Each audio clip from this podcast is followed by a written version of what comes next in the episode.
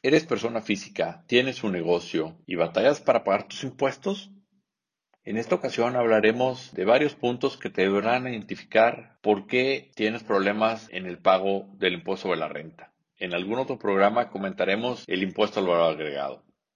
El primer punto es que identifiques si tu negocio es rentable, es decir, si tu negocio te genera utilidad. Para esto es necesario que identifiques tus ingresos mensuales y al igual cuáles son tus costos y tus gastos de ese periodo.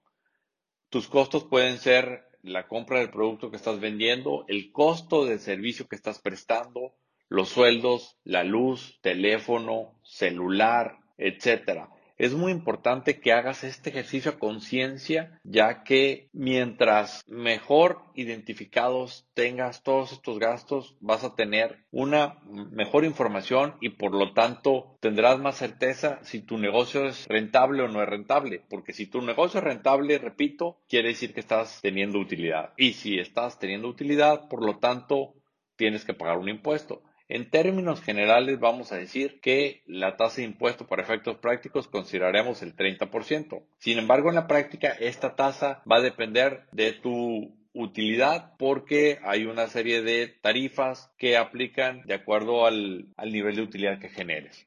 Una vez que llegamos a ese punto y definimos que sí tienes utilidad y que por lo tanto tienes que pagar un impuesto, el siguiente punto, y aunque parece muy sencillo, a veces en la práctica es algo complicado y me refiero a que tienes que identificar dónde quedó el dinero, porque si no es lo mismo que tú vendas a contado que vendas a crédito. ¿A qué me refiero? Que si tú vendes a contado, pues lo lógico sería que el dinero lo tengas en bancos y que con eso puedas pagar tus impuestos.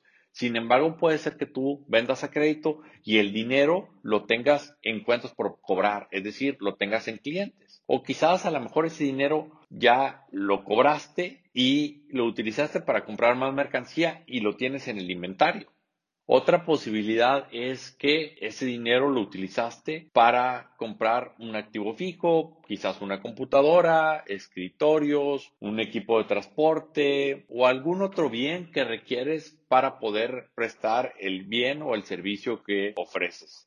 O también puede ser que quizás esa utilidad la utilizaste para pagar un préstamo bancario, pagar un préstamo de los socios, etcétera. Entonces, por eso, repito, eh, si ya identificamos que tienes utilidad, el siguiente punto es definir dónde está el dinero, porque dependiendo de dónde esté el dinero es la situación del, del negocio. Es decir, que puede ser que requieras un préstamo a corto plazo para poder pagar los impuestos mientras te paga tu cliente, por ejemplo, o puede ser que a lo mejor el dinero no lo tienes disponible porque lo utilizaste para comprar un activo fijo y por lo tanto requieres inyectarle una aportación de capital a tu negocio para poder seguir operando.